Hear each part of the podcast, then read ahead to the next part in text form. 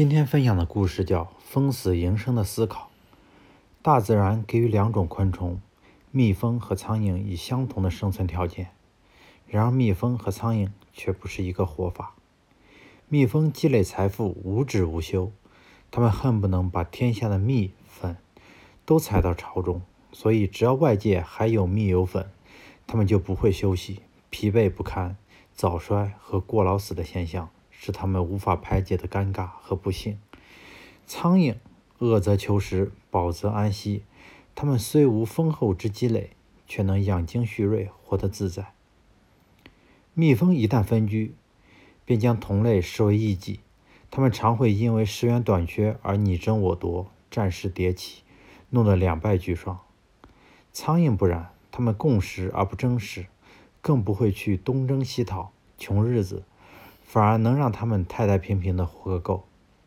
风不改向，迎寻生路。有人做过实验，将数量相等的若干蜜蜂和苍蝇放进一只透明的玻璃瓶，然后将玻璃瓶的底部对着光源，将瓶身和瓶口置于黑暗之中。结果瓶中的蜜蜂只只都朝着光源挣扎而死，而苍蝇却都从背着光源的瓶口飞走了。善良的人们。永远热爱蜜蜂，赞赏蜜蜂的勤劳和勇敢，批评苍蝇的自私与懒惰。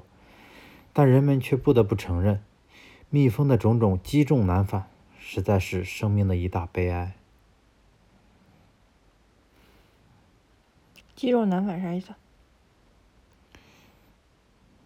积重难。